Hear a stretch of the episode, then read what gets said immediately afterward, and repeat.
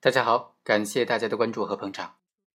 我们知道啊，在毒品案件当中呢，有一个非常通用的辩护的点，那就是搞清楚这个钱交易的金额究竟是毒资还是其他的款项。如果是毒资的话，不好意思，那么你就构成了制造毒品、贩卖毒品，甚至是其他的非法的犯罪了。而如果是借款，不管是合法的款项还是非法的款项，不管是赌债还是合法的债务，那么就将决定整个案件的性质了。今天就给大家介绍这样一个案件：公诉机关指控说涉案的款项是毒资，所以呢，他应当构成贩卖毒品犯罪。然而呢，被告人就辩护说这并不是毒资，而是相关的赌债或者其他的合法债务。而且双方之间还经常有其他的经济往来，不能够说这一笔就是毒资了。那对于这种抗辩观点、这种指控的思路，法院是怎么分析的呢？通过今天这个案例和大家简单的来聊一聊。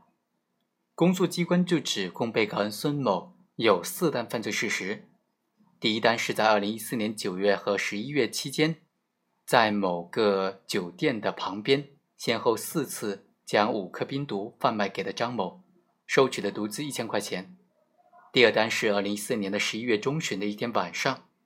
孙某呢又贩卖给了一颗毒品给汤某，收取的毒资三百块钱。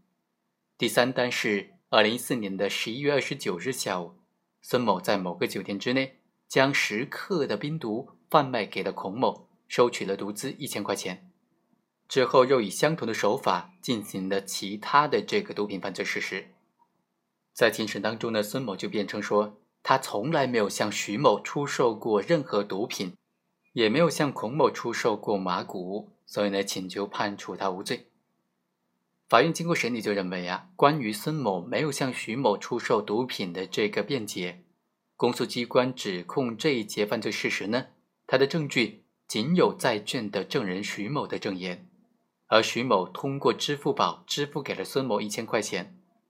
考虑到孙某和徐某之间双方都提到了有其他的诸多的经济往来，那么就不能够排除这笔款项并非毒资的可能性。所以呢，公诉机关的这一个指控事实不清，证据不足。而关于孙某说他从没有出售过毒品给孔某的这个辩解啊，法院就认为。虽然孔某的证言能够证实当天下午呢，孙某向他出售的冰毒以及麻古，公安机关在孔某那里也当场查获了冰毒和麻古，但是孙某一直否认向孔某出售过任何毒品，在场的其他人员也都没有能够证实孙某曾经向孔某交付毒品，也没有能够证实孔某当时呢曾经跟孙某说过要剩下的钱有钱的时候。再来给付这个毒品，再来交易毒品。孙某和孔某也都承认，孔某曾经向孙某当场支付了毒资一千块钱，而孔某本人供述说，这毒资呢，这个毒品的价值远远不止一千块钱，这笔一千块钱的毒资根本就不是毒资，如果是毒资的话，他早就亏本了。而且呢，根据本案的相关毒品交易的价格。孔某所称的当天孙某交付的毒品的价值明显是高于一千块钱的，所以呢，这个指控也是事实不清、证据不足的。好，以上就是本期的全部内容，我们下期再会。